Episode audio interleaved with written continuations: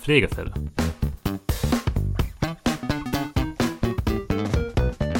Der Podcast von Korinth Deutschland mit David Hausmann und Christoph Klaas.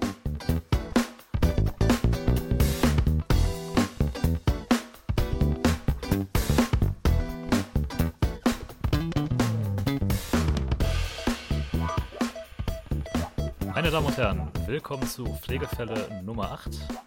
Mein Name ist Christoph Klaas, bei mir wie üblich David. Hallo David. Hallo, schönen guten Tag. In kristallklarer Audioqualität hoffe ich. Wir haben ein, wieder mal ein neues Setup. Das Die beste bisher. Oder? Ja, also- also, es kann nicht schlechter. Es, ja, ja, es kann schlechter. Also bisher war Doch, ich glaube mittlerweile kann es schlechter sein, ja. Okay. Ich, ich bin schon ganz zufrieden mit der Audioqualität bisher. Das sage ich jetzt und wahrscheinlich in einem halben Jahr gucke ich mir das an und denke mir, oh Gott. Aber bisher, Ja, wie immer. Wenn man, Ja. wenn man gerade vom Friseur kommt, dann denkt man auch, boah, geile Frise. Und dann, wenn man sich zehn Jahre später das anguckt, denkt man, Mann, Mann, Mann, wie sah ich denn damals aus? cooler Abschnitt. Äh, haben wieder was gelernt. ja, natürlich. Ja, wir sind ja ein qualitativ, wir sind ja informativer Podcast hier. Wir müssen ja nicht nicht nur über das Gesundheitswesen, sondern alle möglichen Themen werden hier aufgegriffen und, und Lebensweisheiten rausgehauen. Infotainment. Aber ja, guter, guter Überleitungssprung zum Gesundheitswesen. Wir sind nämlich heute wieder zu zweit dabei, mal klassischerweise. Wir hatten jetzt in der letzten Zeit ein paar Gäste und auch mal den, äh, den merkwürdigen Off-Topic-Podcast, bei dem wir tatsächlich viele Vorhersagen gemacht haben, die eingetroffen sind. Ich bin da stolz auf mich. Und heute geht es aber um ein hochphilosophisches Thema, das wir uns rausgesucht haben. Es geht um Ja. Ethik in der Personalvermittlung. Das klingt schon so, Ja. als würden jetzt die Leute abschalten. Aber ich bin äh, extrem gespannt. Es wird äh, schwer rauchig und da wir beide ja auch einen Bart haben, können wir uns jetzt als äh, gute Philosophen hinsetzen und ein bisschen vor uns hin philosophieren. Ja, so sieht's aus. Und äh, im Prinzip ist ja so, dass das im Titel wahrscheinlich äh, dann vorkommen wird. Also irgendwie wird es angeteased im Titel, dann werden wahrscheinlich die Leute, die zuhören, sich auch für das Thema interessieren. Das heißt, jemand, der sich jetzt nur für die US-Wahl interessiert, der hört wahrscheinlich diese Folge nicht. Und wahrscheinlich die restlichen sieben auch nicht. Sechs.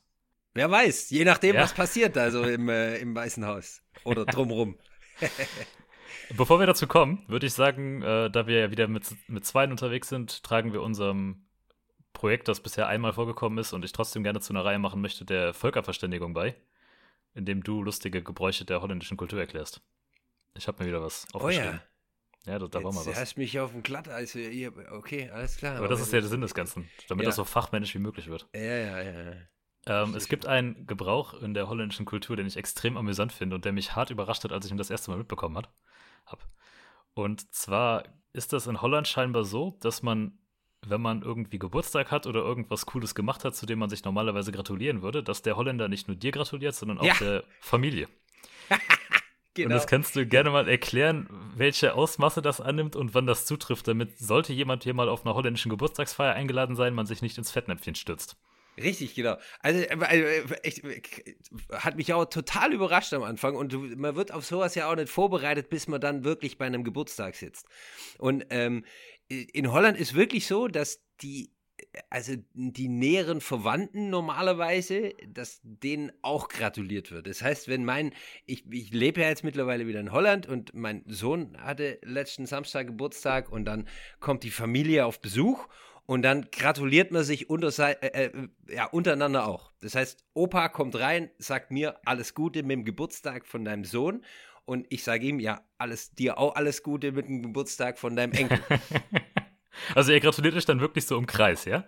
ja, ja, natürlich, ja. Also im Prinzip finde ich das, ich muss sagen, ich habe mich mittlerweile daran gewöhnt und ich, es macht Sinn, der näheren Familie zu gratulieren. Also es ist ja ein Festtag, es ist ja was, was, was man feiert und, und was schön ist, äh, worüber man sich freut. Und vor allem, ähm, ja, mein Sohn ist zwei geworden. Das heißt, ich habe mich wahrscheinlich mehr gefreut wie er, zumindest im Vorfeld, weil er es noch gar nicht gecheckt hat.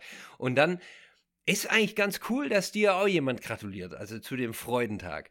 Was aber völlig gaga ist und was ich auch, was, was man auch schon erlebt habe, oder was zumindest der erste Geburtstag, den ich in Holland erlebt habe, man saß so im Kreis und es war im Wohnheim in Hilversum, im Schwesternwohnheim. Jeder hat schon gut ein Sitzen gehabt und dann kamen Gäste rein, also der Kollege von mir, der hatte Geburtstag, dann kamen Gäste rein, die niemand kannte. Und die Gäste kannten auch niemand, außer das Geburtstagskind und seine Frau. Und dann haben die vorsichtshalber mal die Runde gemacht, jedem die Hand gegeben und jedem gratuliert. und das war mein erstes Mal Geburtstag. Und ich habe mir, ich habe mir wirklich gedacht, ähm, wer hat jetzt mehr ein Tee? Also entweder die oder, oder warum gratulieren die mir hier? Und dann habe ich gleich auch gesagt, ja Leute, ich habe gar nicht Geburtstag.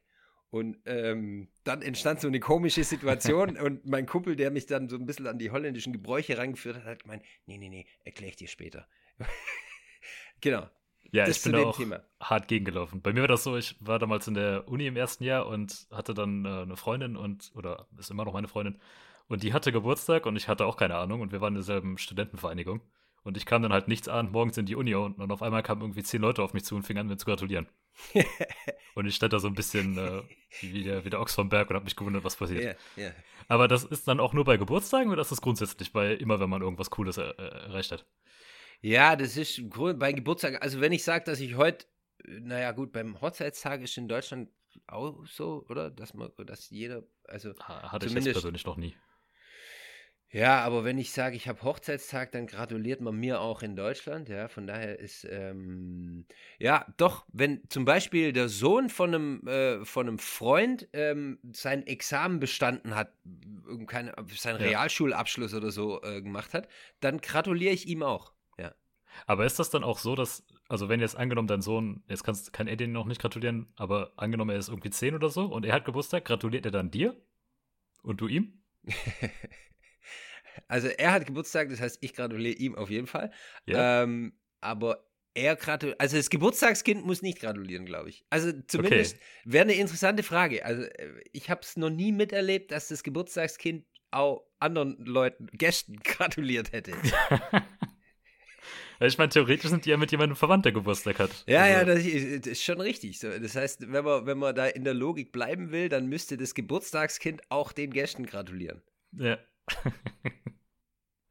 Gut, meine Damen und Herren, damit wissen Sie jetzt, wenn ihr auf einen holländischen Geburtstag eingeladen seid, dann auch immer den nächsten Verwandten gratulieren. Wie weit streckt sich das? Also, wem muss ich noch gratulieren und wem nicht? Ja, da gibt es keine geschriebene Regel. Ich finde es irgendwann Unsinn. Also, man, man vorsichtshalber ist, habe ich das Gefühl, ist es so, dass lieber mehr gratuliert wird wie wenig, wie zu wenig. Das heißt, okay. es wird auch schon mal äh, irgendwie der Hund vom Nachbarn gratuliert, dass man nicht denkt, okay, jetzt habe ich, keine Ahnung, jetzt habe ich ist das doch die Schwester oder der Bruder oder so, den ich jetzt vergessen hätte. Also, aber eine klare Linie gibt es da nicht. Wunderbar. Kann nur zur Verwirrung führen, ist ein hervorragender, ja. hervorragender Brauch. ich finde ihn wahnsinnig unterhaltsam. Ja. Okay, was auch wahnsinnig unterhaltsam ist, ist über Dinge zu philosophieren. Ja. Habe ich gehört. Ist so. Ja. Und dann haben wir uns heute als Thema ausgesucht, über Ethik in der Personalvermittlung zu sprechen. Magst du vielleicht kurz erklären, warum? Weil das auf unserem Zettel stand als nächstes Thema. nee. Ähm, ja, kurz erklären, warum. Also die Personalvermittlung, mittlerweile ist es ja so, dass es, dass es ähm, die Personalvermittlung, ich glaube, wir hatten ja zwei Sachen. Erstmal die, die, die Personalvermittlung, also die direkte Vermittlung in eine Festanstellung und dann die Arbeitnehmerüberlassung ähm, sind ja zwei verschiedene Sachen, die oft von den gleichen äh, Firmen betrieben werden. Und wie so alles von dem, was man macht, äh, muss ich sagen, habe ich ganz gern für mich einen Sinn hinter dem Ganzen. Und, und da muss die Ethik stimmen. Das heißt, ich bin jetzt weniger der Verbrechertyp, muss ich sagen. Also es gibt ja skrupellose Leute, die Hauptsache Geld verdienen und scheißegal, was äh, mit den anderen passiert. Da bin ich weniger der Typ für. Das heißt, ich suche mir eigentlich immer einen Sinn hinter dem, was ich mache und versuche das auch zu verantworten.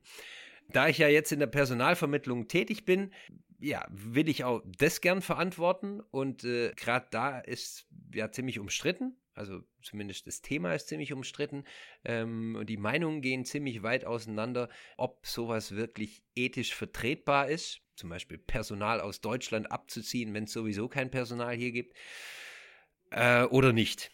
Und von daher denke ich, dass ja, diese Diskussion eigentlich schon die Diskussion auch rechtfertigt. Ja, auf jeden Fall. Das ist vor allen Dingen auch so ein ähm, Vorurteil oder so eine Einstellung, die man echt extrem häufig hört, wenn man Leuten erzählt, ich arbeite in der Personalvermittlung. Ja. Also ich habe da mehr als einmal gesagt bekommen, oh cool, du beutest Leute aus. Und ich dachte mir so, ja, da scheint, da scheint es Klärungsbedarf zu geben. Ja. Und Personalvermittlung in Deutschland allgemein hat ja einen extrem schlechten Ruf. Nicht ganz ungerechtfertigt, muss man sagen. Ja. Da Ja, ist auf jeden Fall Klärungsbedarf und deswegen haben wir uns gedacht, warum nicht? Ja. Und als jemand, der Philosophie studiert hat, bin ich sowieso immer für solche Diskussionen zu haben. Schön. Ja. Womit wollen wir anfangen? Ich hätte gedacht, wir fangen mit so ein bisschen Definitionsklarheit an. Das ist immer ganz gut bei solchen Diskussionen, ja. damit man weiß, worüber man redet. Denke ich auch. Du bist der, der sich vorbereitet hat, deswegen äh, mach, mach, mal die, hau, mal die, die, die, den, die, den Duden raus. Ja.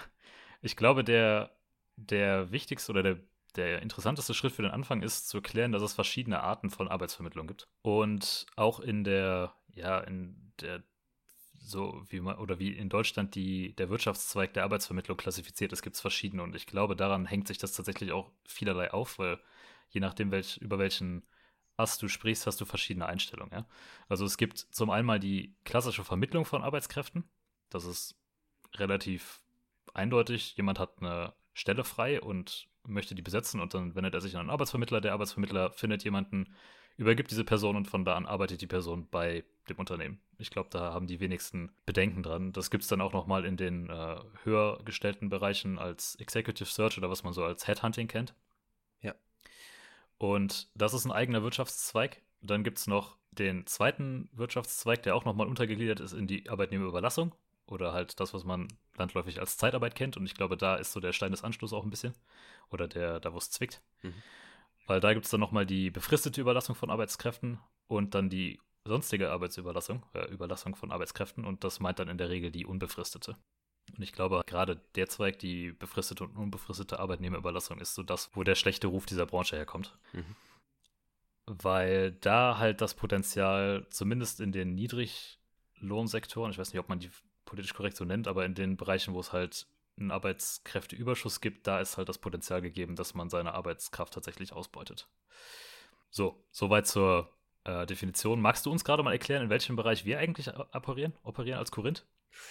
Wir haben momentan ähm, sind wir nur in der Vermittlung tätig, das heißt wirklich nur in der Arbeits Direktvermittlung, also das ist das Thema, was du als erstes äh, äh, angesprochen hast oder die Definition, die du als erstes angesprochen hast. Das heißt, wir suchen ähm, oder Arbeitgeber suchen uns und sagen, du, ich habe ein Problem, äh, jemanden zu besetzen. Zum Beispiel, ich habe jetzt äh, eben gerade vor dem Podcast habe ich Kontakt gehabt mit einer Praxis aus Bremen, die ähm, äh, medizinisch-technische Radiologieassistenten sucht und sie können einfach niemanden finden und deswegen haben sie sich an uns gewandt und die bezahlen dann ein Fee und wir suchen Personal für die. Das machen wir in Deutschland, das machen wir innerhalb der EU und eigentlich auch weltweit. Das heißt, Arbeitgeberüberlassung oder Arbeitnehmerüberlassung haben wir momentan nicht. Wie schon mal früher erwähnt, wir haben ja in Holland haben wir eine Firma und wir haben eine Firma in der Schweiz und dort machen wir Arbeitnehmerüberlassung, also Zeitarbeit. Und wie du schon richtig bemerkt hast, ist das vor allem das Gebiet und das, das Thema, das am meisten aneckt und das am umstrittensten ist. Und es kommt aber nicht aus der Medizinbranche, äh, witzigerweise, sondern eher aus anderen Niedriglohnsektoren. Ja, die klassischen Erntehelfer, ja. Richtig, genau. Ja, ja. Magst du noch ganz kurz erklären, was die Überlassung von Arbeitnehmern als eigentlich exakt ist? Also wie ist da das Angestelltenverhältnis von den Leuten? Das Angestelltenverhältnis ist so, dass die Arbeitnehmer, also wenn ich jetzt quasi der Arbeitgeber Arbeitnehmerüberlasser wäre, dann würde ich Leute bei mir einstellen und die würde ich in einen anderen Betrieb schicken, die Bedarf haben. Das heißt, wenn wir jetzt schon mal die Erntehelfer angesprochen haben, das heißt, ich habe, ich suche mir Personal, meistens aus osteuropäischen Ländern und äh, ähm, nehme die, stelle die bei mir ein zu gewissen Bedingungen und verleihe die dann an den Erntebetrieb. Das heißt, die werden pro Stunde zahlt der Erntebetrieb Geld an mich das war also pro Stunde Arbeit, die verrichtet wird von meinen Arbeitnehmern. Und äh, ich zweig mir da eine, die Hälfte, oder was heißt die Hälfte? Ähm, äh, die, die, die, die Spanne ist sehr groß, also manche von, von 10% bis zu 90% äh, ist da drin, was ein Arbeitgeber oder Arbeitnehmerüberlasser alles äh, abzweigen kann und zahlt dann dem Arbeitnehmer den vorbesprochenen Lohn aus. Und der Arbeitnehmer bleibt währenddessen die ganze Zeit angestellt bei dem Überlassungsunternehmen. Richtig. Das ist vielleicht der wichtige Unterschied hier. Richtig. Weil in der Arbeitsvermittlung geht halt der Vertrag irgendwann über auf den, da gibt es ein direktes Angestelltenverhältnis. Wir haben den Arbeitnehmer zwar gefunden, aber der arbeitet dann direkt bei dem Arbeitgeber. Und in der Überlassung ist es so, dass der Arbeitnehmer beim Überlassungsunternehmen bleibt und das Überlassungsunternehmen eigentlich auch die ganzen administrativen Aufgaben übernimmt, also sowas wie Lohnabrechnung und sowas. Und im Prinzip nur eine Rechnung stellt an den. Genau, genau. Und das ist wirklich die einfachste Form, also die ich gerade beschrieben habe, ist wirklich die einfachste Form. Und das Problem ist oft, dass es ähm, weitreichende, also dass es Konstrukte gibt, wo in denen immer eine Zwischenperson noch eingebaut wird. Das heißt, ähm, wenn ich jetzt, bleiben wir mal bei dem Beispiel, ich bin der Arbeitgeber und brauche Personal, die ich, die ich weiterverleihe an die Arbeit, äh, an, an, die Erntebetriebe, ähm, äh, dann kann ich auch sagen, an irgendeinem Betrieb, zum Beispiel, ich suche in Rumänien, suche mir einen Betrieb und sage dem Betrieb, du pass auf, ich brauche Personal, für die Arbeitnehmerüberlassung kannst du mir Personal suchen. Das heißt, wenn ich Personal von dir bekomme, und du findest ein paar Leute aus Rumänien zum Beispiel, also nichts jetzt gegen Rumänien, äh, dass ich nachher einen Shitstorm hier kriege, das sind nur Beispiele, ja. Und dann sagt der, äh, der, der Kollege aus äh, Rumänien, sagt dann zu mir, alles klar, du kriegst einen Mitarbeiter, dann möchte ich aber ein Euro pro Stunde, dass der arbeitet. Und so kann man das unendlich weiterführen und unendlich viele Leute dazwischen setzen und der Gelackmeierte im Endeffekt ist der Arbeitnehmer, weil der dadurch immer weniger verdient. Das heißt, es wird ja ausgereizt bis zum geht nicht mehr. Dann sollte man sagen, ja, man hat doch einen Mindestlohn. Ja, natürlich hat man einen Mindestlohn. Äh, man kann aber hinterher natürlich äh, noch Geld abziehen für den Transport zum Arbeitsplatz, für das Essen, für die Unterkunft, wodurch man dann letztendlich viel weniger wie Mindestlohn verdient. Und Genau, das ist der, der Punkt, warum die ähm, Arbeitnehmerüberlassung so in Verruf geraten ist. Und ähm, also unter anderem, es gibt noch andere Konstrukte, die, die, die, die, die, die kann man sich gar nicht vorstellen. Also, und, und muss ich sagen, ist auch zweifelhaft. Ethisch. Ja. Das klingt jetzt alles so, als wäre das rein aus dem Ausland ein Problem oder generell für Arbeitnehmer aus dem Ausland, aber das gab es auch in Deutschland. Da gab es ähm, das ein bisschen vor meiner Zeit mit der ganzen Liberalisierung des Arbeitsmarkts. Ja gab es aber damals auch gerade von Seiten der Arbeitsagentur, also der, ja, was ist das? Das ist ja im Prinzip auch eine Arbeitsvermittlung oder die, die staatliche Arbeitsvermittlung, die extrem viel mit solchen Zeitarbeitsfirmen zusammengearbeitet hat, um eben die Arbeitslosenzahl zu drücken. Und da gab es auch extrem viel Missbrauch, bevor das Ganze staatlich reguliert und angepasst wurde. Jetzt gab es 2017, glaube ich, gab es da einen Gesetzesentwurf oder eine Gesetzüberholung zu, die das Ganze ein bisschen ja, ratifiziert hat oder ein bisschen strikter geregelt hat, damit genau solche Situationen eigentlich nicht mehr vorkommen. Und trotzdem gibt es aber irgendwie noch den, diesen Vorbehalt, dass Arbeitsvermittlung an sich immer gleich Ausbeute ist. Einfach mal die plumpe Frage an dich gestellt, ist Arbeitsvermittlung oder Personalvermittlung an sich unethisch? Personalvermittlung würde ich sagen nicht, also es kann unethisch sein, so wie jedes Thema. Ich, ich, ich, find, ich würde jetzt nicht grundsätzlich sagen, die, die Arbeitsvermittlung ist ethisch oder nicht ethisch. Das kommt immer darauf an, wie man sowas betreibt. Genauso wie die, der, der Ursprung der Idee der Arbeitsvermittlung oder der Arbeitnehmerüberlassung ist ja kein ähm, Ausbeute von, von, von Leuten. Also so wie wir in, in, in den Niederlanden oder in der Schweiz äh, unsere Betriebe Arbeitnehmerüberlassung betreiben, ist ja so, dass unsere Mitarbeiter gerade mehr verdienen, wie wenn sie in einer Festanstellung wären. Weil sie eben flexibel sein müssen und in mehreren Betrieben arbeiten, bei denen Schwangerschaftsausfall, kurzfristiger oder kurzzeitiger Personalmangel äh, anwesend ist und wo die Mitarbeiter eben für drei Monate eingesetzt werden. Das heißt, die müssen dahin, die müssen sich innerhalb von kürzester Zeit einarbeiten in die Logistik, in, in, in, die, in die Gepflogenheiten des Betriebs, bleiben dann drei Monate, haben dann die Unsicherheit, dass es eventuell nach drei Monaten nicht mehr weitergeht irgendwo anders. Dafür sind wir natürlich in der Verantwortung und äh, ähm, müssen sich dann wieder an den nächsten Arbeitgeber anpassen. Dadurch finde ich, dass unsere Mitarbeiter dadurch ein, ein, gutes Brot verdient haben auch und, und auch mehr wie in einer Festanstellung, weil sie eben flexibler sein müssen. Also sie haben längere Arbeitswege meistens und finde ich völlig gerechtfertigt. Und von der Idee her ist das natürlich wunderbar. Das heißt, man braucht keinen 100 Prozent ähm, von seinem Personalbestand äh, braucht man nicht über eine Festanstellung abdecken, sondern man könnte zum Beispiel 80% festangestellt, 20% flexibel, dann kann man in, in Zeiten, wo es besser oder schlechter läuft, kann man eben die Leute holen oder wieder gehen lassen, wie man gerade will. Und das ist eine gute Idee, aber wie alle gute Ideen kann man sie, wenn man es auf die Spitze treibt, auch in eine negative Idee umdrehen. Deswegen würde ich keine Grundsatzaussage machen wollen, der Personal, die Personalvermittlung oder die Arbeitnehmerüberlassung ist unethisch. Super. Also grundsätzlich für mich ist die Antwort, äh, es kommt drauf an, sowieso immer die richtige. Jetzt ist das vielleicht für unsere Zuhörer wenig überraschend, dass wir für beide dich als, als Philosophen, ja. ja. ja. Ähm, für, für, für unsere Zuhörer wahrscheinlich weniger überraschend, dass wir als Personalvermittler eine eher positive Einstellung gegenüber der Personalvermittlung haben. ja. Jetzt muss ich aber auch ganz ehrlich sagen, ich würde nicht für ein Unternehmen arbeiten, wo ich ethische oder moralische Bedenken hätte und ich denke, das ist bei dir ähnlich. Das heißt, ähm, wir wir reden uns da nicht nach der Tatsache, dass wir bei einem Personalvermittler arbeiten, die Personalvermittlung schön, sondern eher umgekehrt. Ja. Ich mache aber jetzt einfach mal, weil das sonst relativ langweilig wird, den äh, Teufelsadvokaten hier. Ja. Und es gibt eine, oder es gibt mehrere Statistiken zur Arbeitsvermittlung allgemein. Interessant dabei ist zu sehen, dass es ein gewisses Gefälle gibt, ja. Also sobald die Qualifikation der Arbeitnehmer, die da vermittelt wird, steigt, dementsprechend besser werden auch die Arbeitsbedingungen. Ja? Also man ja. Äh, es gibt eine Umfrage vom Bundesverband der Personaldienstleister. Das ist schon wahrscheinlich ein Konstrukt oder generell eine Vereinigung, die eher positiv gegenüber der Personaldienstleistung steht. Und die sagen, es gibt insgesamt äh, von den Befragten haben etwa 65 Prozent angegeben, dass sie genauso viel verdienen wie ein festangestellter Mitarbeiter oder halt äh, Zuschläge bekommen, um auf dasselbe Niveau zu kommen. Das ist gesetzlich so geregelt. Das klingt jetzt erstmal ganz nett. Ja. Das heißt aber immer noch, dass es ungefähr 30 Prozent der Mitarbeiter gibt, die für ungefähr dieselbe Arbeit weniger Geld bekommen. Und diese Umfrage sagt, die Wahrscheinlichkeit zu einem gleichen Gehalt steigt signifikant mit der Berufsausbildung. Das heißt, je höher jemand ausgebildet ist, desto besser die Chancen, dass der gleich oder mehr verdient. Das wäre jetzt für uns wahrscheinlich relevant, weil wir in einem Segment vermitteln, wo extrem hoch ausgebildete Menschen unterwegs sind. Mhm.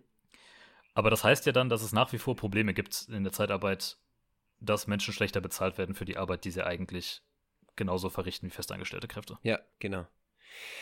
Was, was denke ich noch eine Rolle spielt, also könnte ich mir vorstellen, ich habe, du hast die Statistik sicher irgendwo her, wo, wo es, also, ähm, ja, eine zuverlässige Quelle. Was ich mir noch vorstellen könnte, wäre die, die Marktsituation, was, dass die auch Einfluss auf die Bezahlung hat. Zumindest, wenn es jetzt, sagen wir mal, ich brauche Erntehelfer, dann gibt es massenhaft Erntehelfer. Das heißt, ich kann mir im Prinzip raussuchen, wer mein Personal ist, kann dadurch auch die Preise drücken, das heißt die Stundenlöhne drücken, weil es eben viel zu viele gibt. Wenn es jetzt keine Erntehelfer gibt und nur ein paar, dann will ich mir ja die paar ergattern und dann könnte ich mir vorstellen, dass von der Marktwirkung her wieder so wird, dass die Preise oder die Stundenlöhne eher wieder steigen fürs Personal. Ist jetzt aber meine Theorie, also zumindest sowas. Wäre logisch, würde ich jetzt mal annehmen, ja. Also das spiegelt sich ja darin wieder, dass Menschen mit hoher Qualifikation besser bezahlt werden, weil es davon einfach per Definition weniger gibt. Weniger gibt, genau. Als jetzt die weniger qualifizierten. Ein zweiter Punkt, der öfters mal angesprochen wird im Zusammenhang mit Zeitarbeit, ist die Arbeitssicherheit oder die Vertragssicherheit, dass jemand, der in der Zeitarbeit arbeitet, quasi von heute auf morgen gekündigt werden kann oder dementsprechende Dinge. Und du hast jetzt gerade selber gesagt, dass theoretisch kommt sowas dadurch, dass Zeitarbeiter halt flexibel sein müssen. Du nimmst eigentlich nur Arbeiten über die vom Arbeitnehmer kurzfristig selbst nicht gefüllt werden können. Also jemand, der, oder du übernimmst die Arbeit von jemandem, der gerade chronisch krank ist für eine längere Zeit oder der in Schwangerschaftsurlaub geht. Ja. Und dementsprechend ist es halt irgendwie auch eine Eigenheit der Zeitarbeit, dass man flexibler arbeitet und dass das Arbeitsverhältnis an sich flexibler ist. Ja. Was aber dann problematisch wird, wenn man Zeitarbeit langfristig betreibt, also über die eigentliche Idee der Zeitarbeit hinaus. Also wenn ich als Arbeitgeber jemanden für ja, einen unbefristeten Zeitraum einstelle als Zeitarbeiter und dem dann dementsprechend weniger Arbeitnehmerrechte einräume. Ist das ein Problem? Uh, sorry, bevor, bevor, du da weitermachst, ich schiebe da mal eine Statistik hinterher. Ja, hau rein. Ja. Ähm, weil die, dieselbe Statistik, die ich gerade eben hatte, also das ist schon eine sehr arbeitgeberfreundliche Statistik, muss man sagen. Ja, ich, äh, komm, wie gesagt, komme vom Verband der Personaldienstleister. Mhm. Und die sagt, dass fast 50 Prozent der Beschäftigungsverhältnisse sind zwölf Monate oder länger in der Zeitarbeit. Was ja jetzt eigentlich so ein bisschen gegen die Idee steht, dass man das kurzfristig als Linderung für einen Personalengpass nutzt. Ja, ja natürlich. Es ist, ja, das ist eine, eine, Dynamik, über die man echt philosophieren kann und das, das auch Spaß macht und wo man dann, äh, es ist so eine Wellenbewegung, die, genauso die Marktwirkung. Äh, ähm, es geht manchmal vom Personal her, manchmal gibt es genug Personal, gibt es wieder zu wenig Personal. Grundsätzlich ist es so, dass es verschiedene Vertragsarten gibt, was die Zeitarbeit betrifft. Also wir als Arbeitgeber, zum Beispiel die Niederlande unterscheiden sich da ganz klar mit der Schweiz. ähm, was das Vertragliche angeht.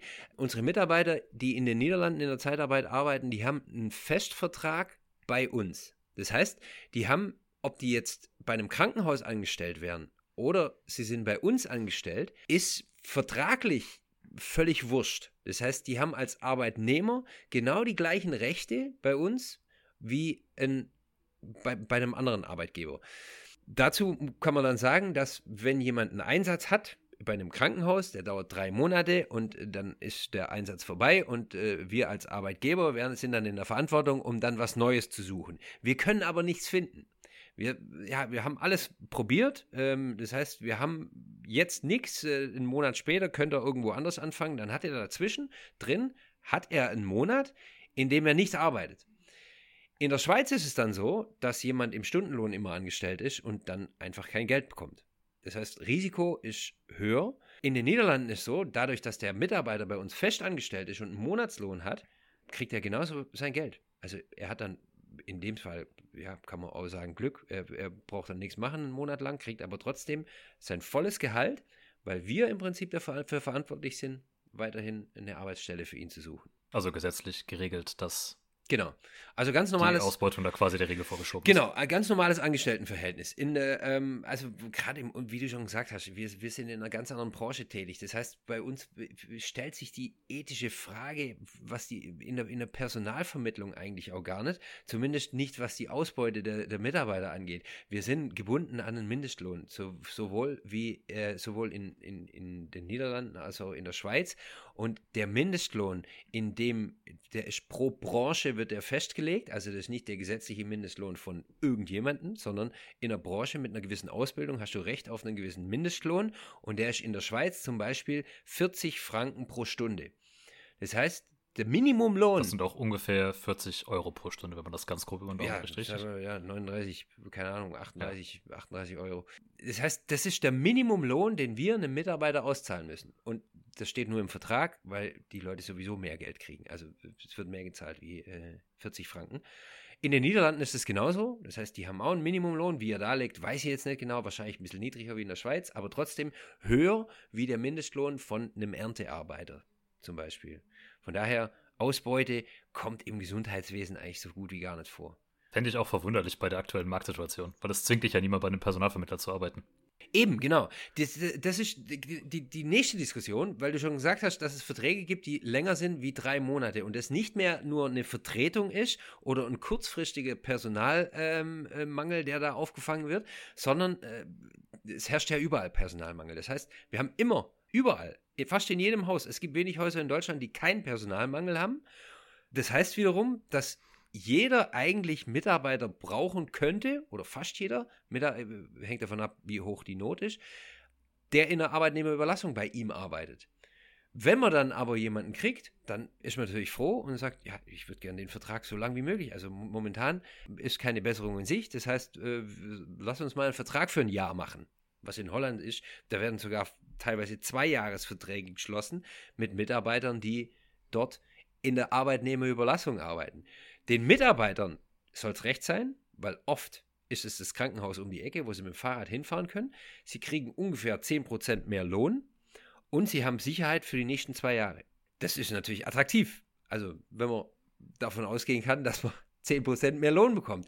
Das heißt, die Kollegen, die kriegen das natürlich auch mit und denken, ja, wieso stehe ich hier eigentlich in der Festanstellung, muss zu irgendeiner Teamsitzung gehen, äh, für die ich äh, fast gar nichts bezahlt kriege ich gehe einfach auch in die Arbeitnehmerüberlassung. Und dann kriegt man so eine Verschiebung und so eine Wellenbewegung und es geht immer wieder hin und her, bis einer dann äh, mal hört von einem Mitarbeiter, der in der Arbeitnehmerüberlassung arbeitet und keinen Job hat, der, wo einfach nichts gefunden wird. Dann entsteht wieder die ähm, entgegengesetzte Bewegung, dass Leute sagen, okay, ja, bevor ich jetzt irgendwie ohne Job da sitze, weil irgendwann kann ich ja entlassen werden, gehe ich lieber in eine Festanstellung. Und dann geht die, ja, fallen die Dominosteine in die andere Richtung. Das heißt, das ist echt eine interessante Wellenbewegung und als Personalvermittler versucht man dann immer vorauszusehen, ja, wo, in welche Richtung ist der Trend momentan. Das ist ein super interessanter Punkt, den du da ansprichst, weil ich spiele einfach weiter den Teufelsadvokaten ja, hier. Nee. Jetzt sagst du, ähm, im Prinzip verstärkt man damit als Personalvermittler die Personal, den Personalmangel, weil man im Prinzip den Krankenhäusern noch das wenige Personal, was sie eh schon noch haben, das wirbt man ihnen noch weg.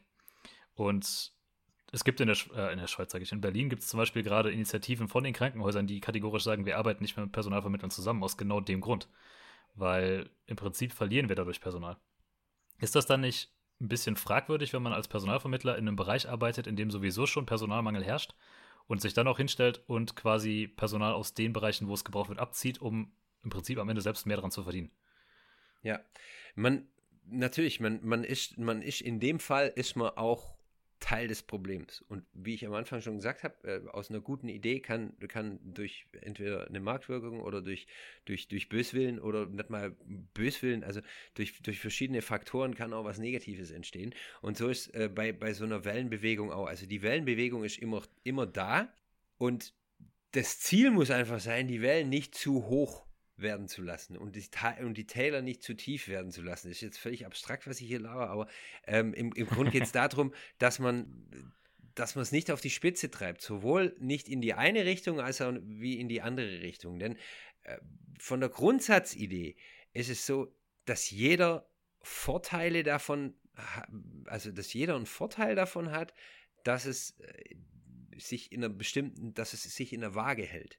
Das heißt, wie ich schon vorher gesagt habe, wenn man, man, man, man kann als Betrieb sparen, wenn man zum Beispiel 80% Festangestellte hat und 20% temporäre, dann kann man in bestimmten Regionen, äh, sag ich mal, in der Schweiz ist zum Beispiel so, da äh, hat man ähm, äh, im Winter in den Bergen ist was, ein bisschen mehr los, wenn die Skifahrer sich die Beine brechen und im, im Sommer ähm, ist eher ein bisschen weniger los. Das heißt, die 20% Personal, die braucht man dann im Sommer nicht weiterhin bezahlen, sondern die äh, fährt man einfach runter und mietet sie die, äh, die sich im, im, im Winter dann dazu. Das ist die Idee und da profitiert jeder davon. Jetzt ist natürlich so, dass es immer ja, dass es sich nicht die Waage hält. Und dann hast du schon recht, dann ist man als Personalvermittler natürlich auch Teil des Problems.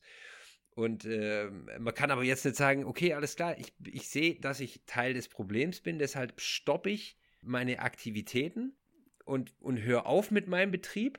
Vor der Frage standen wir auch. Und deswegen haben wir gesagt, was für uns wichtig ist, ist, dass wir ein Gleichgewicht bewahren und deswegen nehmen wir die Arbeitsvermittlung noch hinzu und sorgen für Bewegung auf dem Arbeitsmarkt international. Das heißt, was auf der einen Seite dann weggeholt wird, wird auf der anderen Seite dann wieder aufgefüllt und man sorgt so nicht nur für ein Ebenwicht, eben, äh, nicht nur für ein Gleichgewicht, sondern auch ja, für, für ein, ja, sagen wir innerliches Gleichgewicht. Und für mich ist es ganz wichtig, dass ich, dass ich rechtfertigen kann, was ich jeden Tag hier im Büro mache. Ja, klingt, klingt plausibel. Also im Prinzip, was man da unterscheidet, ist, dass wir nicht den Personalbedarf decken direkt, sondern eher den Bedarf an flexiblem Personal. Und den hat ja eigentlich jedes, jedes Krankenhaus oder jedes, jede Einrichtung. Ja. Und die müssten sonst halt für kurzfristige Dinge müssten die auch Arbeitnehmer an, an, einstellen oder anheuern, die sie dann relativ schnell wieder entlassen, was ja auch irgendwie nicht im Sinne des Erfinders ist. Ja. Und da kann dann so eine so ein System eigentlich dafür sorgen, dass man das Personal, das man hat, effizienter darüber verteilt, wo man es braucht. Weil sonst hast du halt immer wieder das System oder das Problem, dass du irgendwo Personal in Einrichtungen sitzen hast, die da eigentlich aktuell nicht gebraucht würden. Ja. Die anderswo besser zu, zu Einsatz kämen. Also genau das, was du gerade gesagt hast mit den, mit den Schweizer Bergen. Die ja. brauchen diese 20% Personal im Sommer nicht, die kann man anderswo geschickt einsetzen. Richtig. Das ist aber dann schwierig für ein Krankenhaus, das zu organisieren. Da ist es dann tatsächlich sinnvoll, wenn so eine Organisation wie wir dazwischen stehen.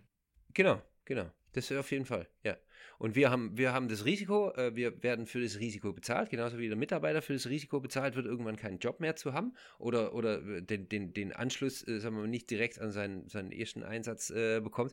Und äh, das ist was, wo, wo man Typ für sein muss. Also man muss sich des Risikos bewusst sein. Und die Leute, von denen ich vorher gesprochen habe, die dann einfach nur sehen, dass jemand, der in der Zeitarbeit arbeitet und zwei Jahre beim Krankenhaus ist, wo er mit dem Fahrrad hinfahren kann von zu Hause aus, die nur des Geldes wegen in die Zeitarbeit wechseln, die werden merken, dass wenn die Welle nach unten geht und wenn es eben nicht mehr das Krankenhaus um die Ecke ist und man muss etwas weiterfahren, das sind dann die Ersten, die wieder zurückwechseln in eine Festanstellung. Weil man es wirklich machen möchte. Also das muss was sein, was einem selber liegt. Man muss offen sein, man muss gerne irgendwo hingehen, eingearbeitet werden und äh, irgendwann dann auch wieder gehen wollen. Und wenn man das nicht ist, dann scheitert man früher oder später, weil nur das Finanzielle keine Motivation ist, die man lange ja, aushält. Ja. Und das kann auch negative Folgen haben. Also, beziehungsweise es kann positive Folgen haben, bei einer Personalvermittlung jetzt wie uns zu arbeiten. Ähm, das habe ich als Beispiel vielleicht gerade an unsere niederländischen Partner. Die kommen ursprünglich halt aus der OP-Pflege. Das heißt, da sind extrem viele operationstechnische Assistenten unterwegs. Mhm.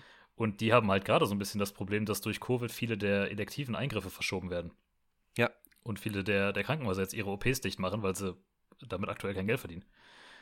Die würden bei uns aber jetzt theoretisch bleiben die in Lohn und Brot. Die würden bei uns nicht entlassen. Ja. Richtig. Bei einem festen Arbeitgeber aber schon. Also theoretisch kann man da als Personalvermittler tatsächlich dazu beitragen, sowas abzufangen. Ja. Genau. Also es geht in beide Richtungen. Richtig. Äh, es, es, es ist natürlich so, dass genau in dem Fall, wie du sagst, äh, wir tragen dann als Arbeitgeber, tragen wir dann das volle Risiko, weil du verabredest zwar oder du machst zwar einen Einsatzvertrag äh, ähm, mit einem, mit einem Krankenhaus aus, das jetzt für, die nächstes Jahr, für das nächste Jahr der Mitarbeiter bei euch für 100% angestellt ist. Wenn aber sowas wie Covid-19 auftritt und es werden einfach alle OP-Säle geschlossen, dann kann man aus so einem Vertrag raus und dann sagt das Krankenhaus ganz klar, alles klar, die ersten, die rausfliegen, sind die temporären Mitarbeiter oder die in der der Arbeitnehmerüberlassung. Und dann sind auf einmal unsere Mitarbeiter, die bei uns auf der Bank sitzen und die wir monatlich zahlen müssen. Das heißt, das ist das Risiko, das wir laufen. Genauso, äh, genauso ist es ja. Ja, geht in beide Richtungen. Du hast jetzt gerade eben schon mal angesprochen, dass es da eine, ja, eine zweite Komponente gibt. Und das wäre die Neubeschaffung von Personal. Also zum einen werben wir natürlich Personal ab von Krankenhäusern. Ja. Wir stellen aber auch sicher, dass neues Personal dazukommt. Zum einen über die flexible Bewegung des Personals auf dem Arbeitsmarkt und dann natürlich zum anderen über die internationale Anwerbung. Ja. Und das ist auch so ein Thema, das ist relativ umstritten teilweise. Ähm, da kriege ich auch relativ viele Kommentare teilweise zu, sowohl persönlich als auch von jetzt Menschen online, die sich mit uns auseinandersetzen als Betrieb. Ja. Weil wir ja im Prinzip tatsächlich auch Personal aus zum Beispiel Deutschland nach in die Schweiz abwerben. Und da ist natürlich naheliegend, dass man sagt, ja, okay, äh, ist ja schön, dass ihr das macht, aber wir haben in Deutschland Personalmangel. Wäre es dann nicht noch besser, wenn ihr das Personal überhaupt nicht dazu bringt, in die Schweiz zu gehen, weil wir brauchen das ja hier. Ja. Und dasselbe Argument gilt natürlich auch für andere Länder. Also wenn wir jetzt sagen, wir werben aus den Niederlanden ab oder außereuropäisch, dann wird es noch drastischer relativ schnell. Gerade weil dann auch Länder oder strukturschwachere Länder vielleicht das Personal wirklich dringend brauchen. Ja. Rennt man da nicht schnell in moralische und ethische Grauzonen? Äh, nein. ja, nein. Was eine also, Überraschung. Ja, nee, also wenn du, du, du, du natürlich, ich, das Argument verstehe ich völlig und ich habe, genauso wie du, kriege ich die Kommentare auch. Ich habe da allerdings eine Antwort drauf und äh, man, man kann, also die Antwort ist relativ einfach, weil man, weil man in der Materie drinsteckt. Grundsätzlich ist ja so, dass die Bewegung des Personals hauptsächlich von Niedriglohnländern nach höheren Lohnländern geht. Also das heißt, ja. die Schweiz liegt irgendwo ganz oben. Das heißt, wenn man in Deutschland arbeitet, möchten wir in die Schweiz. Wenn man ähm, in Polen arbeitet, möchten wir nach, nach, nach, nach Deutschland und, äh, und so weiter. Migration, Arbeitsmigration.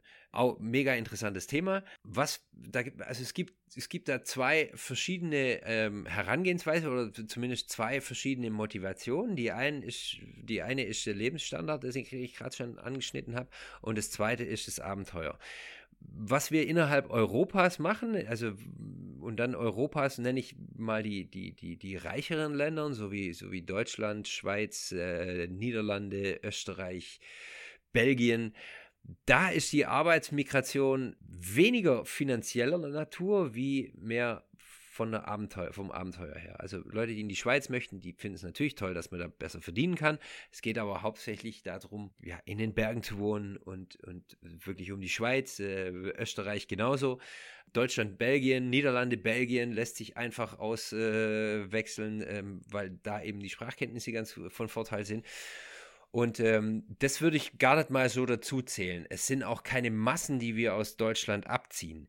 Von daher ist es, was aus deutscher Sicht, ja, kein, ethische, kein ethisches Dilemma von, mir, von, von meiner Seite her, weil wir grundsätzlich eigentlich mehr Personal vom Ausland nach Deutschland reinbringen, wie dass wir abziehen für die Schweiz naja, das verschiebt sich dann natürlich, weil wenn wir Leute aus Ungarn zum Beispiel holen, haben wir auch schon versucht, äh, und da war der Shitstorm wahrscheinlich noch größer. Ähm, äh, ja, Leute, was geht mit euch? Ihr ähm, zieht hier euer, unser Pflegepersonal ab Und wir brauchen es hier Das noch nötiger. Ja, das brauchen wir selber, ja. Deutschland hat ein Es ist ja Problem. nicht so, dass Deutschland das einzige Land ist mit äh, So Personalnotstand. ist es, genau. Und da ist wirklich auch eine, eine, eine ethische Frage. Und da ist, ist die, die, die größte Frage, wie man sich da selber positioniert. Ist einem das wirklich äh, scheißegal, sagen wir mal, wo man sein Personal herkriegt? Hauptsache, man verdient Geld. Oder schöpft man wirklich aus Ressourcen, wo, ja, wo es noch Personal gibt? Weil, ob man es glaubt oder nicht, es gibt Länder auf der Welt, wo die einen Überschuss an Pflegepersonal haben. Mexiko zum Beispiel, Vietnam zum Beispiel, die haben wunderbare Philippinen. äh, Philippinen, die haben äh, super tolle Ausbildung, also qualitativ ähm, vom Standard her echt hochwertige Ausbildung für die Pflege und da gibt es einfach zu viel Pflegekräfte.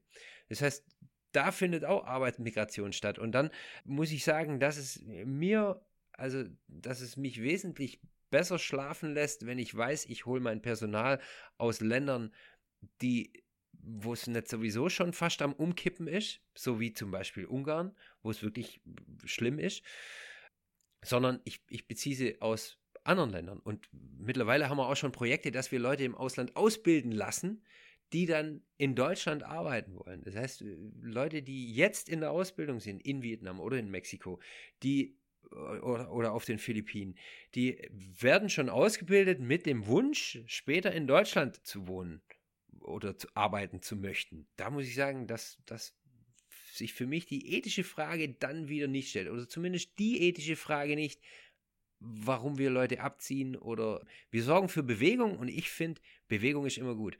Vor allem für den Kandidaten selber. Man entwickelt sich, wie ich schon am Anfang mal gesagt habe in einem vorigen Podcasts, äh, es ist einfach eine Erfahrung im Ausland zu arbeiten, sowohl fachinhaltlich als auch persönlich. Ja, absolut. Also ich würde da eigentlich fast mit allem übereinstimmen. Ich würde vielleicht sogar noch Außer? weitergehen. Das Fast habe ich gehört, ja. Fast, ja. Nein, ich würde das, ich würd das aus einer anderen Warte aufziehen, weil mir geht es ja persönlich, oder als wenn man in der Philosophie unterwegs ist, ist man sowieso immer ähm, agentenorientiert, sagt man. Also man guckt immer darauf, was ist eigentlich das Ideal für den, den individuellen Ja. Mensch. Und du hast als Mensch erstmal wenig bis keine Verpflichtung, in einem gewissen Land zu bleiben. Also es ist immer schon so, Ja. man, man guckt relativ merkwürdig, wenn man jemandem sagt, du zwingst als Land jemanden dazu, in einem Land zu bleiben. Das ist in der Regel schon nichts, was wir als demokratisch wahrnehmen. Ja? Also Beispiel DDR, die haben ihr, ihre Mitbürger gezwungen, in dem Land zu bleiben, die durften nicht Ja. auswandern. Und im Prinzip dieses Argument bringst du auf einer abgeschwächteren Ebene, wenn du sagst, wenn du als Arzt in einem Land ausgebildet wirst, dann hast du auch in dem Land zu bleiben und damit zu arbeiten. Ja. Und wir sagen ja im Prinzip nur, wenn jemand sich als Individuum hinstellt und sagt, ich möchte gerne einen anderen Teil der Welt sehen, dann hat er über uns die Chance, das zu tun. Das heißt, die Verantwortung liegt da weder bei uns noch beim Staat, sondern beim Individu Individuum und niemand kann dem Individuum diese Verantwortung ab oder diese Entscheidung erstmal absprechen. So wäre jetzt meine erste Reaktion. Natürlich kann man sagen, okay, ihr stellt euch hin und werbt aktiv in einem Land, das äh, knappe Ressourcen investiert, um Menschen auf ein hohes Niveau auszubilden, die dann am Ende abwandern. Ja. Ja, das ist äh, ein berechtigter Einwand. Ich würde aber trotzdem nicht sagen, dass man da als einzelnes Unternehmen ein Problem hat, sondern eher als gesamte, gesamtstaatliches Konstrukt. Es ist ja nicht erstmal unsere Schuld, dass in dem Land die Situation herrscht, die da herrscht. Hm. Da können wir auch relativ wenig dran verändern. Und es ist auch, ja, es gibt verschiedene Argumente dafür und dagegen. Ich habe jetzt, ich verlinke da mal in den Shownotes ein relativ interessantes, äh, relativ interessanten philosophischen Artikel zu, der im Prinzip auch genau in die Richtung schlägt, also genau auf dieses Brain Drain-Argument in der, im Gesundheitswesen. Aber eigentlich ist es am Ende so, dass du keine Verpflichtung als Person hast, nur weil du in einem Land ausgebildet bist, diesem Land auch irgendwo weiterzuhelfen. Was jetzt abstrakt doof klingt, aber wirklich argumentativ belegen kannst du das nicht. Nee, richtig, genau. Darum, da, in, in, der, ähm, in der These geht es um den Kandidaten und da bin ich völlig bei dir, dass du als Kandidat oder als, ähm, als ähm, Arbeiter dem Land überhaupt nichts verpflichtet bist. Das heißt, wenn ich in den Niederlanden wohne oder meine Ausbildung dort gemacht habe, dann bin ich den Niederlanden nichts verpflichtet, dass ich da arbeiten müsste. Deswegen ist es auch äh, weder eine ethische noch eine gesetzliche Frage, dass jemand machen kann, was er will. Er kann wohnen, wo er will, deswegen haben wir keine Grenzen mehr in Europa. Jeder kann da hingehen, wo er will und kann da anfangen zu arbeiten, wo er will. Ähm, so, ne, und die gesetzliche Frage gilt ebenfalls für den, für den Vermittler, also für uns. Muss es oder darf es kein Gesetz geben, ganz klar, dass sowas nicht mehr mach, äh, gemacht werden darf. Die ethische Frage stellt sich aber trotzdem, da wir ja aktiv werben. Das heißt, es ist in unserem Ermessen, wo wir unser Personal herholen und auch wie viel Anstrengungen wir unternehmen, um Personal zu kriegen. Das heißt, man kann mehr Personal locken und also es gibt ja verschiedene Marketing-Tricks, die ja auch angewendet werden, um Leute dazu bewegen, zu, sich ins Ausland zu bewegen, also abzuziehen von Deutschland. Und da finde ich, dass man sich nicht ganz frei machen kann von der ethischen Frage. Absolut, ja nur um das vielleicht noch zu präzisieren, weil das klingt jetzt echt extrem hart zu sagen, man hat keine Verpflichtung gegenüber dem Land. Das heißt nicht, dass man vielleicht doch eine moralische Verpflichtung verspüren kann. Und ich würde halt immer dann sagen, wenn, oder für uns gilt grundsätzlich ja dann in, der, in dem Grundsatz, wenn sich jemand bei uns meldet und sagt, ich möchte gerne das Land, dann bin ich als Personalvermittler nicht derjenige, der ihm sagt, nee, machen wir nicht. Weil mhm. du hast jetzt in deinem Land zu bleiben. Man kann sich natürlich darauf oder darüber streiten, worauf man seine Marketingaktivitäten konzentriert. Ja aber am Ende sind wir nicht in der Position, die Situation zu verbessern. Ja, wenn jemand wirklich auswandern möchte, dann ist das seine Entscheidung. Man kann natürlich sagen, oder was, wo ich mich hinterstellen würde, ist, dass man aus Ländern, wo es wirklich knapp ist mit, äh, mit, mit Personal, mit Ressourcen, die da wirklich Geld hinterstecken, dass man da sagt, wir konzentrieren unsere Marketingaktivitäten da nicht drauf. Nur ist Deutschland so ein Land nicht. Also in Deutschland ist es ja nicht so, dass wir den Personalmangel haben, weil wir uns das nicht leisten könnten, mehr Personal auszubilden. Wenn wir das wirklich wollen würden, hätten wir die Mittel dafür und dann gäbe es da bestimmt auch Möglichkeiten, diesen Personalnotstand zu adressieren. Es ist nur so, dass wir sagen, das ist uns aktuell nicht wert. Ja. Und dann muss ich sagen, da steht dann das Individualinteresse halt deutlich höher als die Verpflichtung gegenüber der Gesellschaft. Wenn jetzt jemand morgen käme und sagen würde, ja, ihr macht den Personalnotstand schlimmer, würde ich sagen, wir sind nicht das Problem. Mhm. Es ist nicht so, dass wir in Deutschland Personalmangel haben, weil die Personalvermittler das Personal abziehen. Ja. Und wenn das so ein dringendes Problem wäre, könnte man da als Staat auch gegen agieren, weil wir haben die Ressourcen dafür. Ja. Das ist ein anderes Argument, wenn du jetzt sagst, äh, oder wenn du in Länder gehst, die es wirklich, sich wirklich nicht leisten können, also gerade so ähm, Länder, so Subsahara-Regionen, da wird es halt schwierig, ne? Die haben teilweise die Ressourcen nicht, aber da werben wir auch jetzt nicht wirklich von her. Nee, ja, und wie, wie schon, ja, wie, wie, schon gesagt, die Bewegung geht eigentlich immer von niedrig nach äh, höheren Lohnländern. Also ich, ich habe noch nie wirklich noch nie jemand erlebt, der sich bei uns gemeldet hat und gesagt hat, ich würde gerne in Bulgarien arbeiten. Vermittelt die auch nach Bulgarien, zum Beispiel. Gibt's nicht. Also ganz klar, in sieben Jahren gibt es wahrscheinlich schon irgendjemand, also irgendjemand kennt wahrscheinlich irgendjemand, der das mal gemacht hat. Ja. Ähm, aber, aber, aber grundsätzlich, ja, nee, eigentlich nicht. Ja, ja es gibt auch ähm, vom, von der, vom deutschen Staat aus selbst gibt es ja diese Fachkräfteagentur, also DEFA heißt die, die sich darum kümmert, genau das zu tun, also Fachkräfte aus dem Ausland anzuwerben. Und die sagen aber von sich selbst auch, wir machen das nur aus genau diesen Ländern, wo halt ein Überschuss herrscht. Also Mexiko, die Philippinen, ich glaube Argentinien ist da noch dabei. Ähm, Vietnam, ja.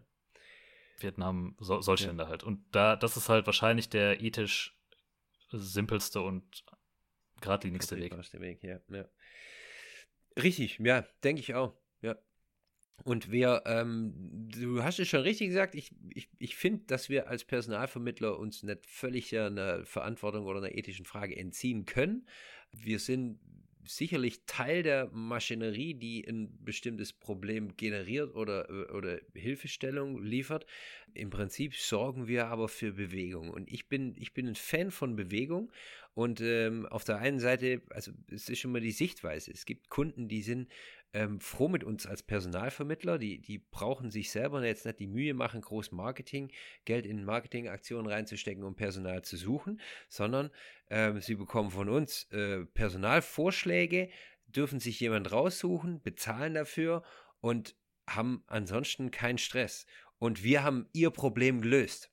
Dass das Personal natürlich irgendwo herkommt, wo ein Problem entsteht, äh, ist die andere Seite der Medaille. Ja, und so so ist aber immer im Leben und, und man, man generiert Bewegung. Man muss nur äh, gucken, dass es sich ein bisschen die Waage hält. Also, dass es kein extremes Loch irgendwo gibt und wo, wo wirklich Zustände entstehen, die man nicht haben will. Jetzt gibt es natürlich noch den ja etwas krasser formulierten Aspekt, dass man gerade, wenn es um ausländische Arbeitskräfte geht, also gerade aus diesen etwas strukturschwächeren Ländern, sage ich mal, dass man damit den heimischen Arbeitsmarkt ein Stück weit untergräbt und dass man diese Menschen aber auch extrem in Abhängigkeit treibt. Also da gibt es dieses, ich glaube, das bekannteste Beispiel, das wir alle kennen, ist damals, ich weiß gar nicht, ob es mittlerweile schon aufgeklärt worden ist, aber die ähm, Fußball-WM in Katar, Ja. wo sie die ganzen Stadien auch mit Leiharbeitern aus anderen Ländern gebaut haben. Ja.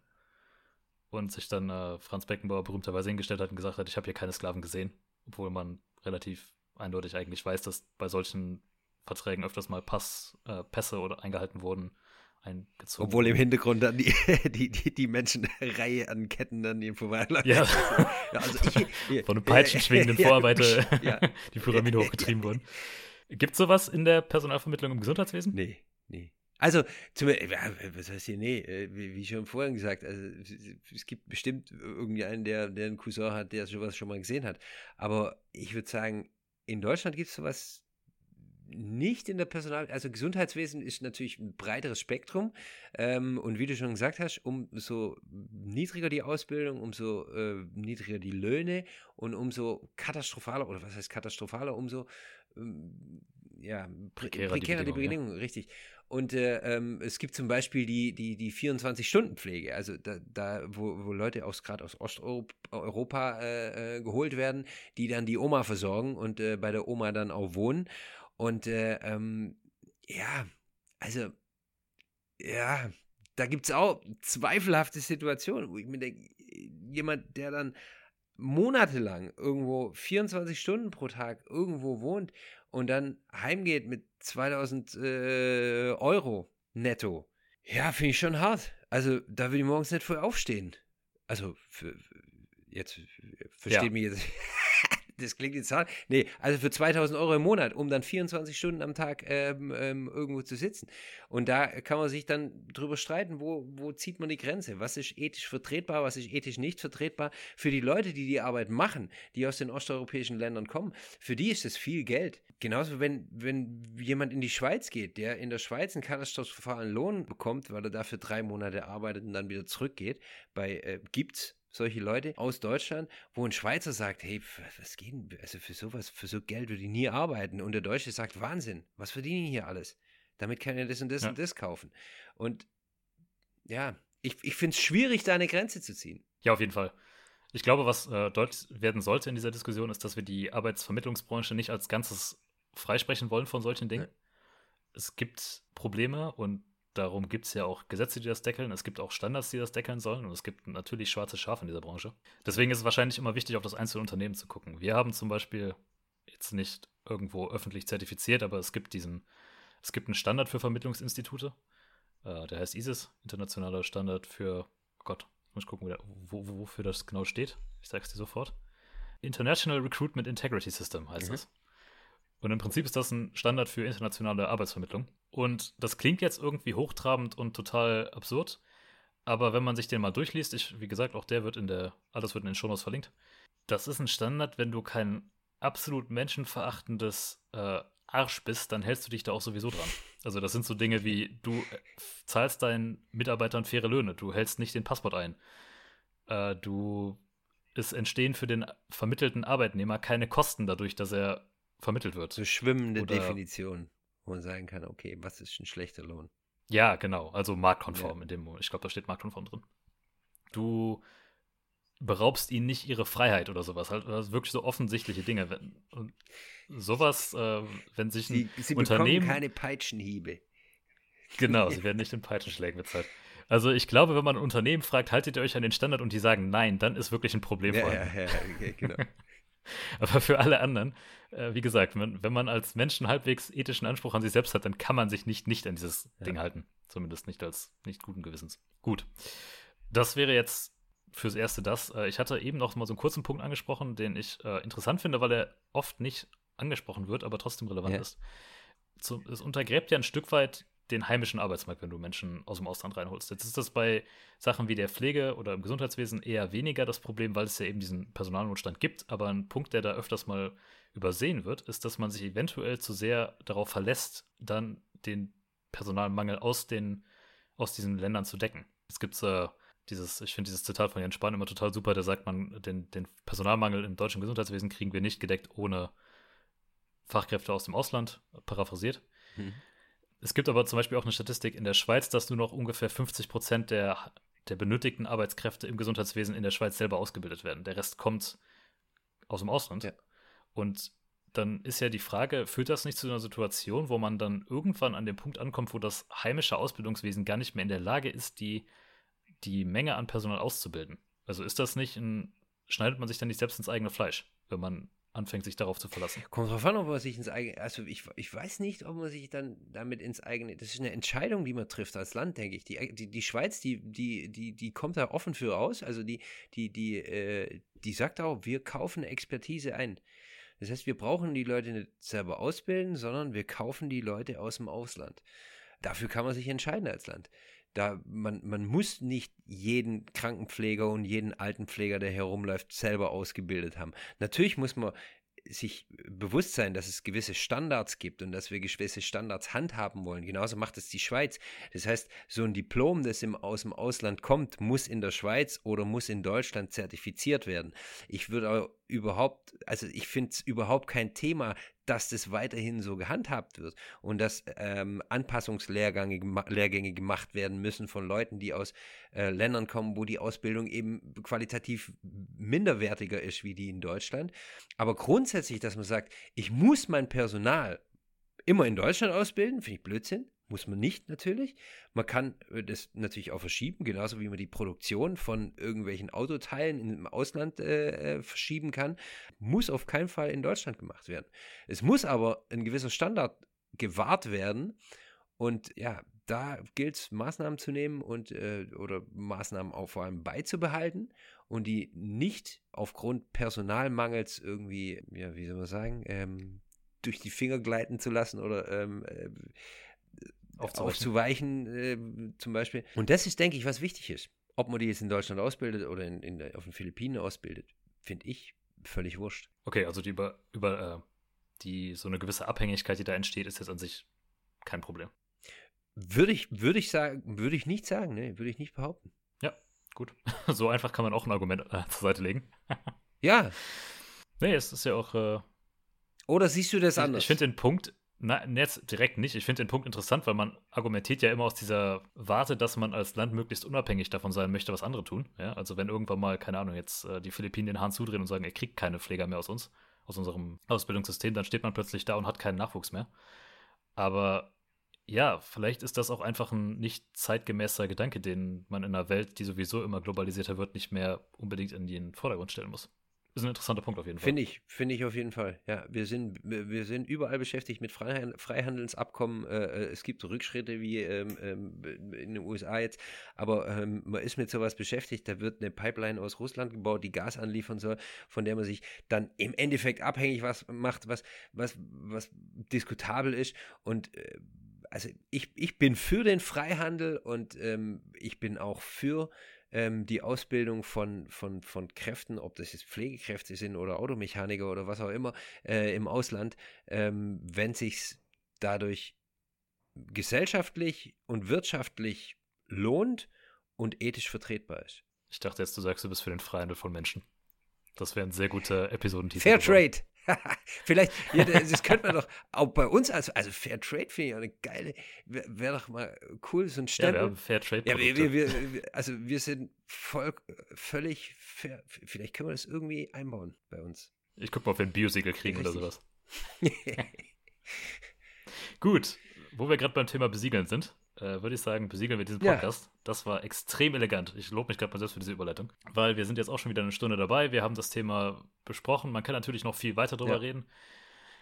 Was ihr gerne tun könnt mit uns, ihr könnt gerne auf korinth.de bei den jeweiligen Podcast-Episoden darunter schreiben, was ihr dazu denkt. Und wir sind dann natürlich gerne bereit, weiter zu diskutieren. Mhm. Ich verlinke alle Ressourcen in diesem Podcast, die erwähnt wurden, natürlich auch in den Shownotes. Einige von den gerade von den Artikeln, die ich erwähnt habe, davon sind, ist einer zumindest nicht ganz frei zugänglich. Also wenn ihr da irgendwie noch einen Studenten in der Familie habt oder so, dann kriegt ihr den über einen Universitätszugang, aber ansonsten wird das schwierig. Aber der Rest ist äh, frei lesbar, wenn ihr das möchtet. Wenn ihr so einen Student im Keller habt, dann. Äh... Ja, wer hat den nicht? Und die sind auf jeden Fall sehr lesenswert. Da gerne mitdiskutieren, da sind wir, haben wir sehr viel Spaß dran. Ansonsten David, wo findet man dich auf Instagram? Man findet mich, auf, ja, man findet, du hast die Frage schon beantwortet, man findet mich auf Instagram, David Hausmann. Nee, ähm, ihr könnt uns auf, äh, äh also wie auch immer, gerade wie du schon angegeben hast, äh, würde mich mega freuen, hier die Diskussion über ähm, weiterzuführen in den, in den Shownotes oder über irgendwelche Kommentare auf irgendwelchen Plattformen, die ähm, unseren Podcast ausstrahlen. Wenn ihr Interesse habt, mal ins Ausland zu gehen als Pflegepersonal, dann würden wir uns natürlich über eine Anmeldung freuen. Wir können euch gern beraten, mehr Infos geben und äh, www.korinth.de, Korinth ohne H, dann ja, habt ihr entweder mit mir, mit Chris oder mit äh, unseren ehrenwerten Kollegen Kontakt. Wunderbar. Dann zum Abschluss, wenn ihr uns einen Gefallen tun wollt, dann abonniert dieses Format oder diesen Podcast doch auf der Podcast-Plattform eurer Wahl, ob das jetzt äh, Spotify ist oder iTunes oder diese oder wo ihr auch euren Podcast herkriegt. Kommentiert es, liked es, das hilft immer, diesen Podcast sichtbar zu machen für Leute, die ihn nicht kennen, die aber eventuell Interesse haben, eine Diskussion teilzunehmen oder sonst irgendwie mit uns in Kontakt treten wollen. Wir sind euch da sehr verbunden für. Vielen Dank fürs Zuhören dieses Mal. David hat Spaß gemacht, danke, dass du dabei warst. Fand ich auch. Und wir sehen uns bzw. hören uns in zwei Wochen. Macht's gut, bleibt gesund. Bis dann. Tschüss.